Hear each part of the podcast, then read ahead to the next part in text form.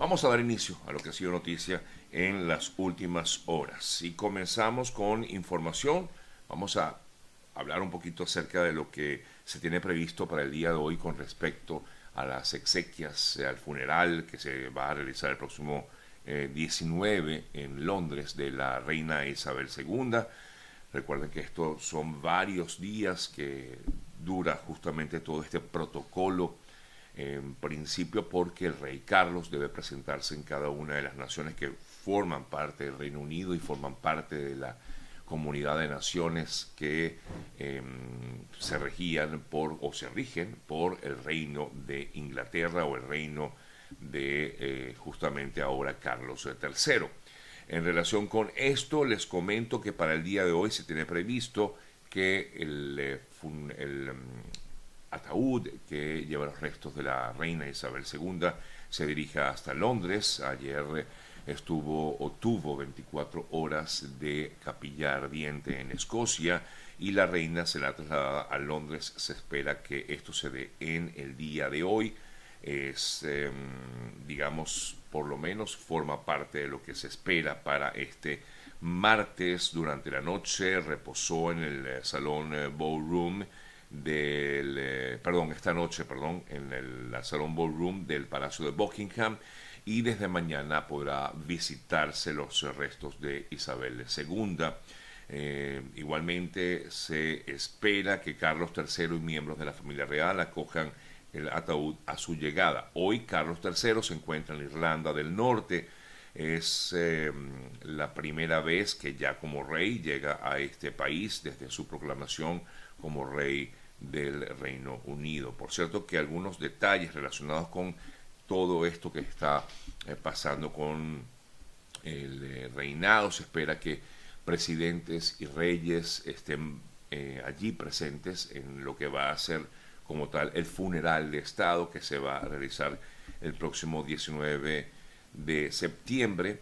Entre otros han sido invitados, por supuesto, los monarcas de diferentes partes del mundo, los reyes de España, los reyes de los Países Bajos, eh, así como también, bueno, de algunas otras naciones y algunos mandatarios, entre ellos quien ha confirmado por los momentos, o algunos han confirmado su presencia, entre ellos el presidente de Brasil, Jair Bolsonaro. Cambiamos de tema. Vamos a hablar un poquito acerca de una situación que sé que han, eh, eh, se ha publicado muchísimo en las últimas horas y tiene que ver con una situación vivida en la selva de Darién. Para comenzar con este tema de la selva de Darién, quiero comentarles que justamente en el día de ayer se dieron nuevas cifras de las personas que han pasado por esta terrible eh, zona. En el mes de agosto, solo en el mes de agosto han transitado por allí o han pasado por la selva de Darién unas 32 mil personas. Esto significa un incremento bien considerable de personas que han eh, em, pasado por la selva de Darién, un aumento de 4 mil por ciento. Imagínense ustedes en comparación con lo que fue el año 2021, en agosto de 2021, ahora pues estamos hablando de unos 32 mil personas. De esos 32 mil hay 23 mil que son venezolanos. Definitivamente es el mayor número em, de personas de origen venezolano que pasan por esta selva de Darién. Ayer se divulgó muchísimo acerca de una supuesta fosa común en la cual se habrían encontrado unas 18 personas, algunas de ellas de origen venezolano. A raíz de esa información que se divulgó, hay que tomar en cuenta, amigas, amigos, y les voy a hacer una recomendación. Cada vez que ustedes vean este tipo de informaciones, procure siempre corroborar esas noticias. Yo vi la noticia y yo dije, me pareció muy raro. Eh, y dije, bueno, vamos a, tratar de indagar un poco más. Eh, no tienes que llamar a nadie en, Panamá para corroborar estas informaciones porque normalmente, como son noticias muy llamativas, siempre están publicadas en redes sociales o publicadas a través de entes gubernamentales sobre ello. Y, y efectivamente cuando comenzamos a indagar, eh, comencé en mi caso particular a indagar, eh, esto ocurrió, realmente no hay tal fosa común. sino que hubo un incidente hace aproximadamente 15 días. Se, un grupo de personas, de unas 20 personas, intentaba subir un cerro eh, que le conocen el ser como el Cerro de la Muerte por el trayecto de la Llorona. De esas 20 personas, unas 18 cayeron al precipicio y de, de estas 18, eh, pues la mayoría efectivamente, aunque no se ha indicado de qué nacionalidades todas, pero sí se indica que la mayoría de ellos son de origen venezolano. En el día de ayer, el equipo de Servicio Nacional de Fronteras de Panamá corroboró la información y de hecho confirmaron haber encontrado los cuerpos. Esto ocurrió hace 15 días aproximadamente. Eh, en principio habían dicho que todos eran venezolanos, luego dijeron que no, que no todos eran venezolanos, pero eh, sí podemos eh, informar que no era tal como tal una fosa común, sino que todos cayeron en un lugar y lamentablemente perdieron la vida. Noticias que no son nada agradables, pero, pero que debemos dar, pero también con mucha responsabilidad y prudencia para que no se dejen llevar por tantas noticias que a veces pues eh, alarman y por supuesto es inevitable que no se alarme uno cuando oye de que una, hay una fosa común con 18 personas allí.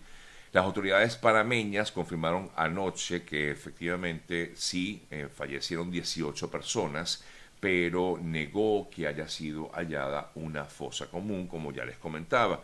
El Servicio Nacional de Fronteras de Panamá, Senafront, reportó que hasta la fecha registran, mm, entre otras eh, Em, de estas 18, 13 personas fallecieron al parecer tapiadas y otras 5 murieron por inmersión.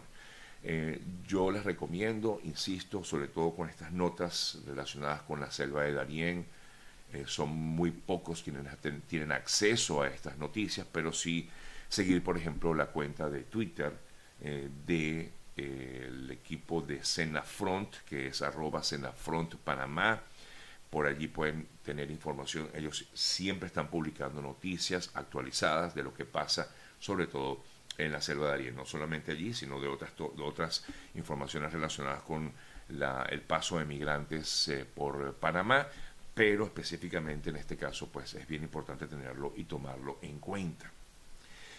en relación pues con, con, todo este tema que justamente nos preocupa muchísimo a quienes de una forma u otra trabajamos con el tema de los eh, migrantes en diversas partes del mundo, hay que destacar eh, que hemos eh, también visto con mucha preocupación que se publican informaciones que no son correctas. Ayer estuve conversando con mi compañero y colega Vladimir Kislinger sobre el tema, vamos a hablar en el día de hoy, y me dijo que había hecho una investigación sobre algunas cuentas que eh, se dedican a dar información que no es correcta. Incluso seguramente alguno de ustedes ya me habrá escrito y le he respondido. No lo he dicho quizás públicamente, no, mentira, sí lo he dicho en varias ocasiones, pero bueno, vamos, a reiterar. Eh, se ha comentado muchísimo de que supuestamente eh, Estados Unidos iba a darle em, la oportunidad a los venezolanos de viajar a ese país sin visa. Esto no es correcto esto no es verdad. Imagínense ustedes si eso fuera real, si eso fuera verdad, bueno, cuántas personas ya no estarían en Estados Unidos, eh, digamos, de origen venezolano, que supuestamente iban a abrir un vuelo Bogotá eh, hacia Estados Unidos, ni siquiera se informa cuál sería ese vuelo, eso tampoco es correcto. Para empezar, si usted llega a Colombia, inmediatamente quiera ir a Estados Unidos vía aérea, le van a solicitar la visa de entrada a Estados Unidos.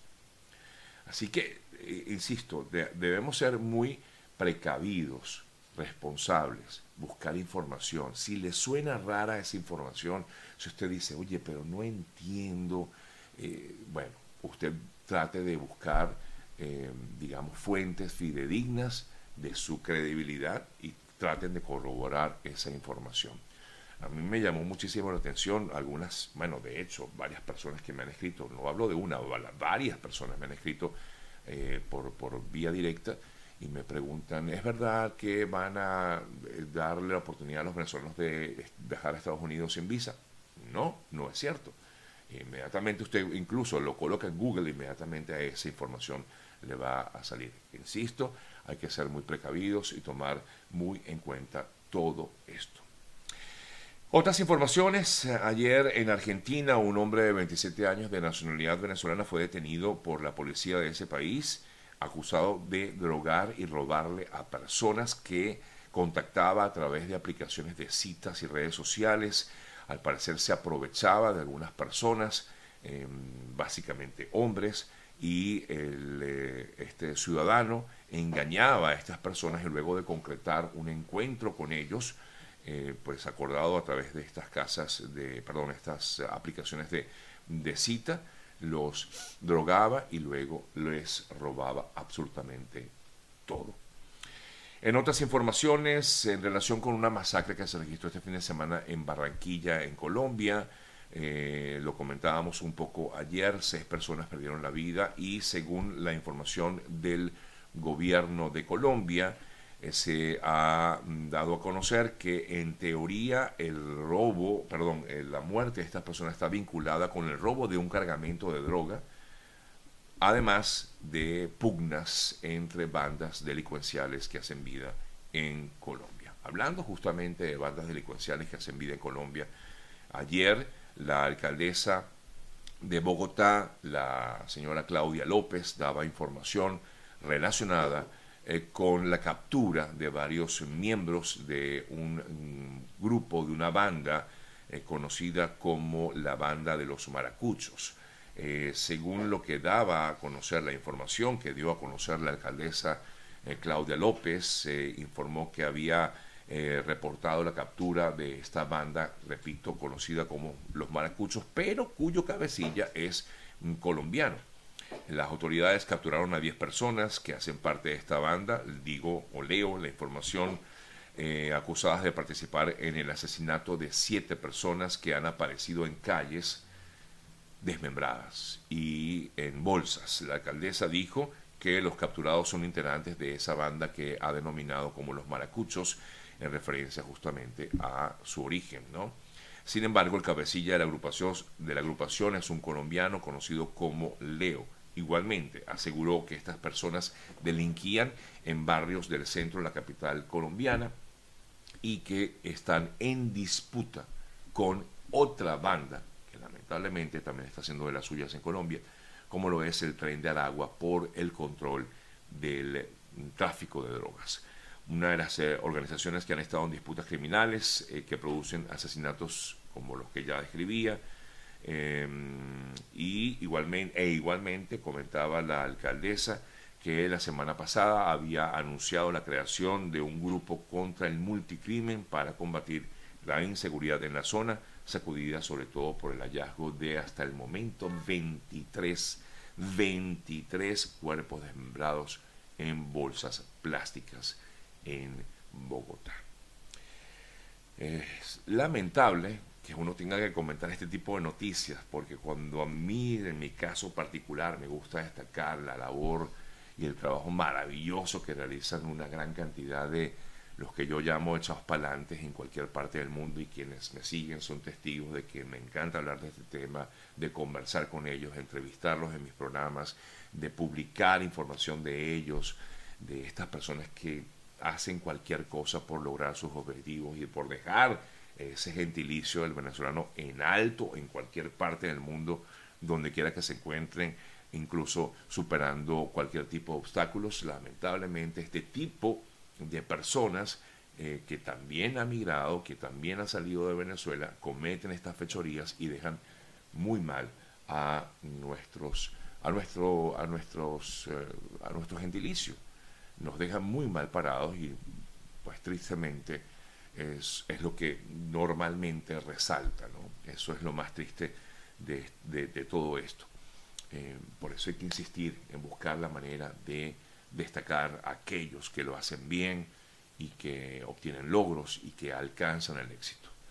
Eh, procuramos hacerlo, pero lamentablemente este tipo de informaciones tampoco podemos esconderlas. Son noticias que se dan, este tren de Aragua y estas bandas delincuenciales que hacen vida en Colombia, lo hemos visto en Argentina, perdón, en Chile, eh, donde también han hecho de las suyas en esas zonas y mucho se habla de que algunos de ellos están intentando eh, también llegar a Estados Unidos. Esto no lo podemos corroborar, no podemos certificar que esto es así, pero también se ha hablado mucho de que algunas de estas personas, sobre todo por videos que comienzan a hacerse virales por todos lados, em, en teoría pues intentan o creen que pueden llegar hasta Estados Unidos.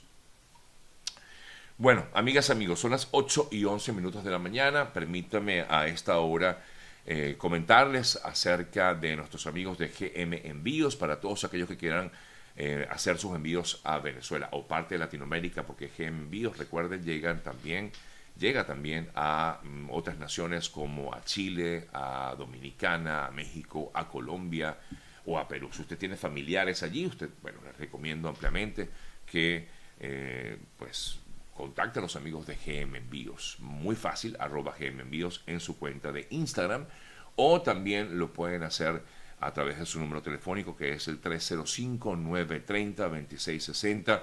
305-930-2660. Ese es el número telefónico de nuestros amigos de GM Envíos, que es el mejor aliado puerta a puerta a Venezuela y gran parte de Latinoamérica. Revisamos otras informaciones Noticias de hoy, Estados Unidos ha pedido que no se permitan declaraciones de testigos eh, por video en el caso mm, Saab desde Venezuela. Recuerden que hace poco la defensa del señor Saab había solicitado que pudieran ser invitados algunos testigos para justamente defender a Saab, em, pero como se encontrarían en Venezuela no pueden viajar con facilidad hasta Estados Unidos y por eso han pedido que lo pudieran hacer vía remota, vía virtual. No obstante, eh, en el día de ayer, no, perdón, esto es justamente, sí, información de ayer, eh, Estados Unidos se opone a la moción de Saab y solicita al tribunal que niegue la moción, dijo la Fiscalía,